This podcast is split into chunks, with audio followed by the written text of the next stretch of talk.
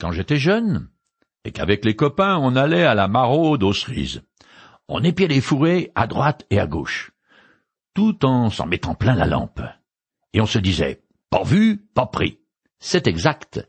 Sauf qu'avec Dieu, ça ne se passe pas de cette manière, car lui, il voit et entend tout ce qui se passe dans son univers, et les Israélites l'ont appris à leurs dépens. Ils ont violé la loi de Moïse en long, en large et en travers, et se sont abonnés à une idolâtrie frénétique, tout en croyant s'en tirer à bon compte. Mauvais calcul. En plus, ils ont refusé de mettre la terre en jachère une année sur sept, comme l'exige la loi. Au bout de quatre cent quatre-vingt-dix ans de ce régime, le pays a un arriéré de soixante-dix ans, un contentieux que l'Éternel décide alors de régler. Dans la seconde moitié du huitième siècle avant Jésus-Christ a lieu la première manche. Les ennemis d'Israël commencent à mordre sur leur territoire, et en 732, les habitants du royaume du Nord qui échappent au massacre sont emmenés en captivité par les Assyriens. Dans la première moitié du sixième siècle commence la seconde manche du jugement de Dieu. Le royaume du Sud subit trois invasions des Babyloniens. Finalement, Jérusalem et le temple sont détruits et le peuple est déporté. À ce moment-là, on a de bonnes raisons de tourner la page en se disant que, comme beaucoup d'autres, le peuple hébreu va disparaître. Mais c'est sans compter sur les promesses inconditionnelles que l'Éternel a faites à Abraham, l'ancêtre de la nation. En effet, Dieu a juré en son nom qu'Israël ne cessera jamais d'exister. Entre-temps, un obscur personnage devient roi d'un district perse sans importance qui est sous le contrôle des Mèdes. Plutôt du genre ambitieux et gourmand, ce monarque n'a pas l'intention de se contenter du statut minable de petit roitelet. Il attaque les Mèdes, remporte la victoire et s'empare de leur territoire qui est en gros la Turquie actuelle. Mais cela ne lui suffit toujours pas, car dix ans plus tard, il prend Babylone sans même tirer un coup de feu, comme on dit. Soudainement, Cyrus le Grand est le nouveau patron du Proche et du Moyen-Orient. Dirigeant capable, lui et ses successeurs adoptent une politique diamétralement opposée aux empires qui les ont précédés. Ils encouragent tous les peuples que les Assyriens et les Babyloniens avaient déportés et qui se trouvent donc sur leur territoire à retourner chez eux et à rebâtir leur site religieux. C'est ainsi qu'après environ soixante-dix années d'exil, la première charrette de rapatriés juifs débarque à Jérusalem dans le but express de rebâtir l'autel des holocaustes et de restaurer le temple. Cette reconstruction se déroule sous la direction de deux responsables juifs, l'un civil, Zorobabel, et l'autre religieux, Josué. Bien que le livre que je parcours porte le nom d'Esdras, ce n'est qu'à partir du chapitre 7 que ce personnage entre sur scène en chair et en os, car c'est lui qui conduit la deuxième charrette de rapatriés juifs je commence à lire le chapitre 7 du livre d'Esdras en compressant. Plus tard, sous le règne d'Artaxercès, empereur de Perse, vivait un homme nommé Esdras. Ses ancêtres, en ligne directe, descendaient d'Aaron le grand prêtre. Esdras chapitre 7 versets 1 à 5. Environ Soixante ans se sont écoulés depuis les événements précédents dont les principaux sont la reconstruction du temple de Jérusalem et l'histoire d'Esther qui est racontée dans le livre qui porte son nom. Cette période se trouve dans l'obscurité quasi totale. On ne sait pas ce qui est arrivé à Zorobabel et au grand prêtre Josué. Mais leur mort semble avoir mis fin aux grands espoirs qui s'attachaient à eux.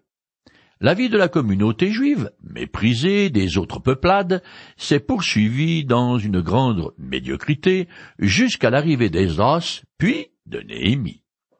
L'empereur Artaxercès, surnommé Longue-Main, a déjà été mentionné plus tôt par une parenthèse historique. Esdras est un théologien versé dans la loi de Moïse et probablement aussi un haut fonctionnaire de la cour royale perse car il a droit au respect de l'empereur. Le texte mentionne seize de ses ancêtres dont je vous fais grâce, et qui remontent jusqu'à Aaron, le premier grand prêtre et frère de Moïse. Je continue. Cet Esdras vint de Babylone. C'était un spécialiste de la loi possédant une connaissance approfondie de la loi de Moïse, que l'Éternel, le Dieu d'Israël, avait donnée à son peuple. L'Éternel son Dieu était avec Esdras, si bien que l'empereur lui accorda tout ce qu'il demandait. Esdras chapitre 7 verset 6. Avant l'exil, un scribe est un simple secrétaire. Mais après, une fois que la prophétie disparaît, c'est la loi qui prend le devant de la scène. Alors, le scribe prend de l'importance et devient un spécialiste et un interprète de la loi. Instruit, il recopie, étudie et enseigne les écritures de l'Ancien Testament. On le retrouve dans les évangiles où ils sont alliés aux pharisiens contre Jésus. Dans le Nouveau Testament, on les appelle rabbis, c'est-à-dire maîtres enseignants. L'affirmation L'Éternel, son Dieu, était avec apparaît huit fois dans les livres d'Esdras et de Néhémie, et est appliquée à ces deux hommes. Je continue. La septième année du règne d'Artaxercès, un certain nombre d'Israélites, des prêtres et des Lévites, des musiciens, des portiers et des desservants du temple partirent pour Jérusalem. Esdras vint avec eux à Jérusalem au cinquième mois de la septième année du règne de l'empereur. Il avait fixé le départ de Babylone au premier jour du premier mois. Et il arriva à Jérusalem le premier jour du cinquième mois grâce à la protection bienveillante de son Dieu. En effet, Esdras prenait grand soin d'étudier la loi de l'Éternel et de l'appliquer, ainsi que d'enseigner les lois et le droit aux Israélites. Esdras, chapitre 7, les versets 7 à 10. En réalité, la caravane s'est mise en route le douzième jour du premier mois. 8, 31. Car il a fallu aux colons onze jours pour se rassembler. Esdras est un homme particulièrement pieux et dévoué à la loi de Moïse qui met en pratique et enseigne. C'est lui qui conduit cette caravane puisant ses forces en son Dieu, il le soutient de ces pèlerins qui se sont engagés dans un long et périlleux voyage. Ils doivent en effet parcourir une distance de plus de mille kilomètres, presque mille cinq cents à pied ou à dos d'âne, en longeant d'abord le fleuve Euphrate vers le nord-ouest. Ensuite, ils obliquent vers le sud en direction de la Palestine. Ce voyage durera presque quatre mois à cause de la présence d'enfants et de personnes âgées. Je continue. Voici la copie du document que l'empereur Artaxerxès remit à Esdras, le prêtre et spécialiste de la loi, qui était versé dans la connaissance des lois et des commandements de l'Éternel pour Israël. Artaxerxès, le roi des rois, au prêtre Esdras, spécialiste de la loi du Dieu du ciel, etc. Esdras, chapitre 7, les versets 11 et 12. Le titre ronflant de roi des rois est porté par certains rois assyriens, babyloniens et perses, ainsi que des pharaons, parce que leur empire inclut différents royaumes qui leur sont soumis. Ce titre correspond assez bien au terme empereur. Le décret royal est rédigé en araméen, la langue diplomatique de l'époque. Il autorise officiellement Esdras et les colons à se rendre dans leur pays d'origine, en Israël. Je continue. J'ai donné ordre que tous les Israélites, les prêtres et les Lévites qui résident dans mon royaume et qui désirent aller à Jérusalem aillent avec toi. Moi, le roi et mes sept conseillers, nous t'envoyons faire une enquête dans le territoire de Juda et à Jérusalem pour voir comment y est observée la loi de ton Dieu qui est entre tes mains. Esdras, chapitre 7, les versets 13 et 14. Les historiens grecs confirment que l'empereur Artaxerxès avait effectivement sept conseillers qui jouissaient d'un accès spécial auprès de lui et qui contre-signaient ses décrets. Bien que ce soit pas dit, il est probable qu'Esdras a demandé l'autorisation d'aller à Jérusalem et que ce décret est la réponse qu'il a reçue. Par ailleurs, comme les rois perses envoient tous les ans, et dans chaque province, un officiel chargé de l'inspecter et de lui faire un rapport, ce voyage d'Esdras fait d'une pierre deux coups. Je continue. Tu es également chargé d'y apporter l'argent et l'or que le roi et ses conseillers ont offert au Dieu d'Israël, qui a sa demeure à Jérusalem. Tu emporteras aussi tout l'argent et l'or que tu auras collecté dans toute la province de Babylone et les dons volontaires pour le temple de leur Dieu qui était à Jérusalem. Avec cet argent, tu auras soin d'acheter là-bas des taureaux, des béliers, des agneaux, avec les offrandes de céréales et de vin qui doivent les accompagner, et tu les offriras sur l'autel du temple de votre Dieu à Jérusalem. Concernant les autres dépenses qu'il te sera nécessaire d'effectuer pour le temple de ton Dieu, tu les feras payer par la trésorerie royale. Moi, l'empereur Artaxercès, je donne l'ordre à tous les trésoriers de la province à l'ouest de l'Euphrate de faire exactement tout ce que le prêtre Esdras, spécialiste de la loi du Dieu du ciel, vous demandera, jusqu'à concurrence de trois mille cinq cents kilogrammes d'argent, quarante-cinq mille litres de blé, quatre mille cinq cents litres de vin, quatre mille cinq cents litres d'huile et du sel à volonté. Esdras chapitre 7, les versets 15 à 22. Esdras reçoit des dons considérables de l'empereur, ainsi que le produit d'une souscription faite par lui auprès de la population non juive de Babylone, et enfin des dons des Israélites qui restent en Babylonie.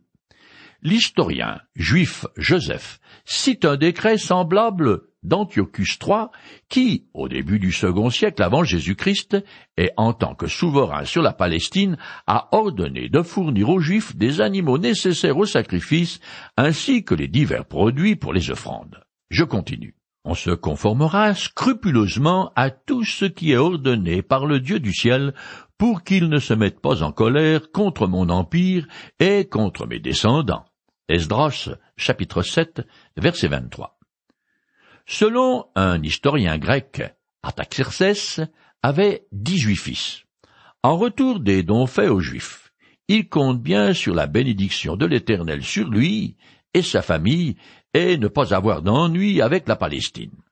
Deux ans auparavant, une révolte avait éclaté contre lui en Égypte. Je continue plus loin et finis ce chapitre 7. Loué soit l'Éternel, le Dieu de nos ancêtres, qui a disposé l'empereur à donner une telle splendeur au temple de l'Éternel à Jérusalem, et qui m'a témoigné sa bonté dans mes rapports avec l'empereur, ses conseillers et tous les plus hauts fonctionnaires impériaux. Ainsi fortifié, parce que l'Éternel mon Dieu était avec moi, j'ai pu rassembler des chefs d'Israël pour qu'ils partent avec moi. Esdras, chapitre 7, les versets 27 et 28. Esdras se sent poussé à rendre grâce à l'Éternel dont il reconnaît la bonne main dans toutes les bénédictions dont il est l'objet. Que ce soit la bonne disposition de l'empereur à son égard ou de la bonne volonté des Israélites qui partent avec lui. À partir d'ici, le texte est à nouveau en hébreu. Nous arrivons au chapitre 8 qui commence par la liste des compagnons d'Esdras ainsi que leur généalogie réduite. La plupart d'entre eux font partie des mêmes familles que celles qui sont retournées en Israël environ quatre-vingts ans plus tôt sous la conduite de Zorobabel. 1712 hommes sont soigneusement recensés.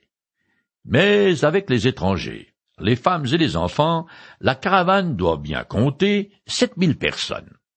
Je commence à lire après la liste des colons et en compressant tout au long je les rassemblai près de la rivière qui coule en direction d'Ahava, et nous y avons campé pendant trois jours.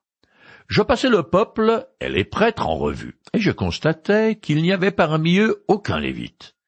Alors je convoquai les chefs et leur demandai de se rendre chez Ido, le chef de la localité de Kisifia, et je leur indiquai ce qui devait lui dire.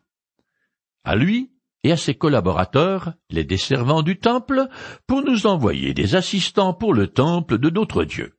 Esdras, chapitre 8, les versets 15 à 17. Les Lévites sont les aides de camp des prêtres. Ils s'occupent des fonctions pratiques qui permettent au temple de fonctionner. Ce travail n'est pas de tout repos et demande beaucoup de discipline. Il n'est donc pas étonnant que le retour au pays ne les réjouisse guère.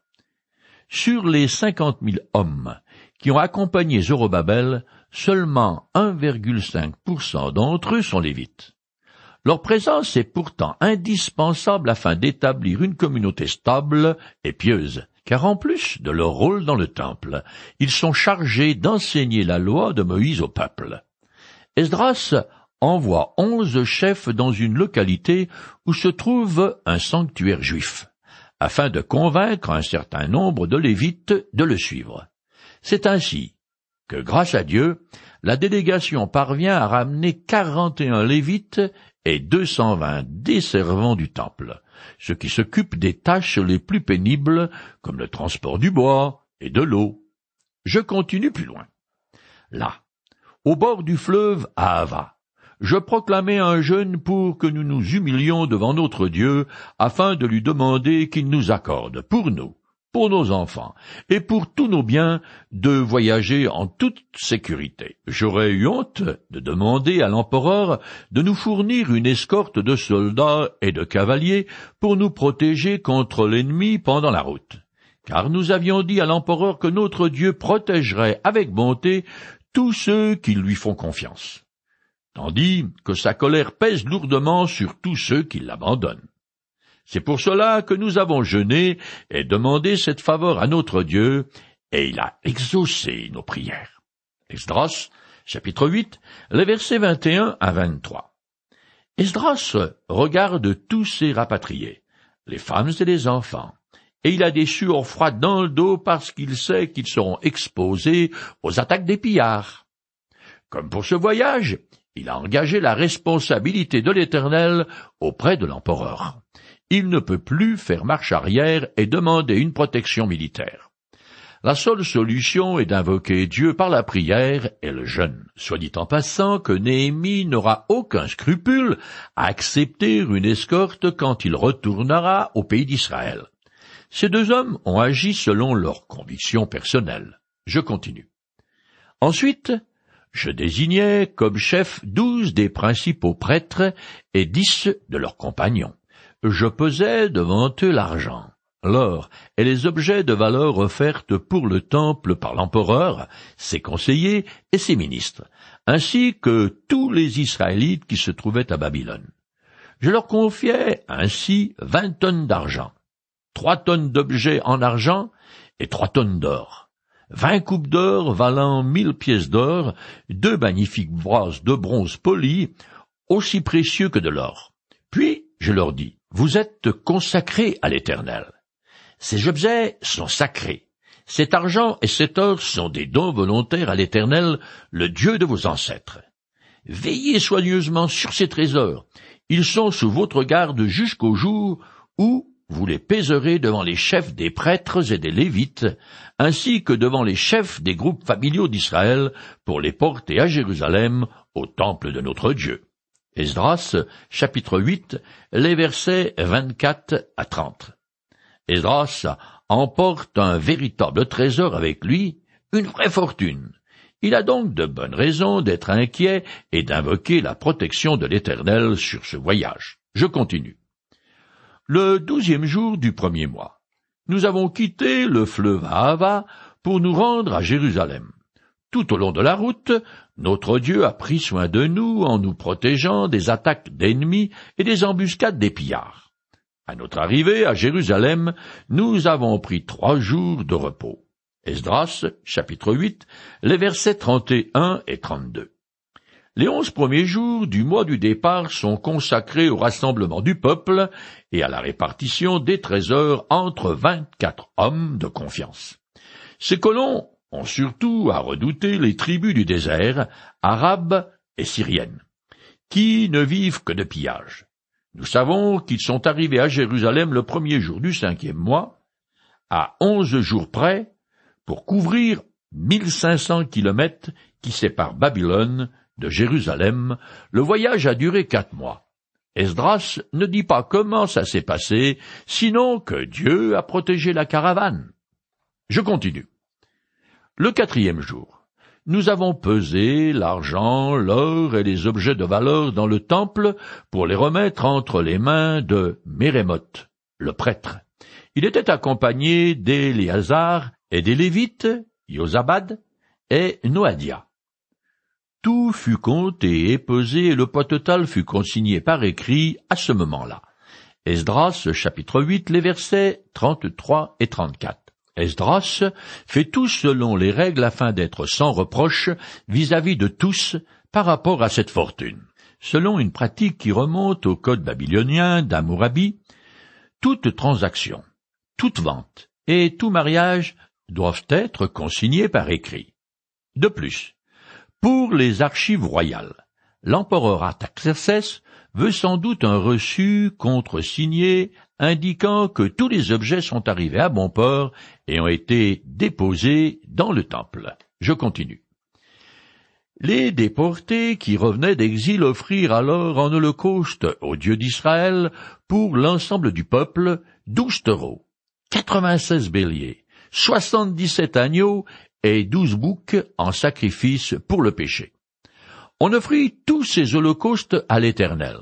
Puis ils transmirent le document contenant les décrets impériaux aux hauts fonctionnaires de l'empereur et aux gouverneurs de la province à l'ouest de l'Euphrate.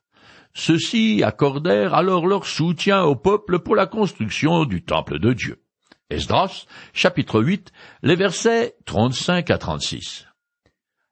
Les animaux sacrifiés à l'Éternel sont les mêmes que ceux offerts lors de la dédicace du temple par le premier convoi de colons, mais en plus petit nombre. Les douze boucs sont une offrande pour les péchés des douze tribus d'Israël. Le texte a bien souligné l'intervention de Dieu en faveur de son peuple exilé.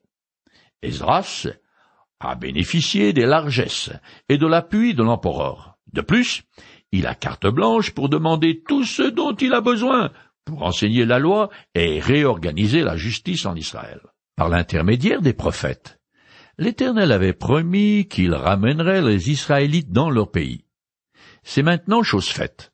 La fidélité de Dieu est le fil conducteur de ce livre, comme de tous les autres d'ailleurs, qui forment l'ensemble des textes sacrés l'homme peut compter sur la parole de son Dieu encore plus sûrement que sur le lever du soleil.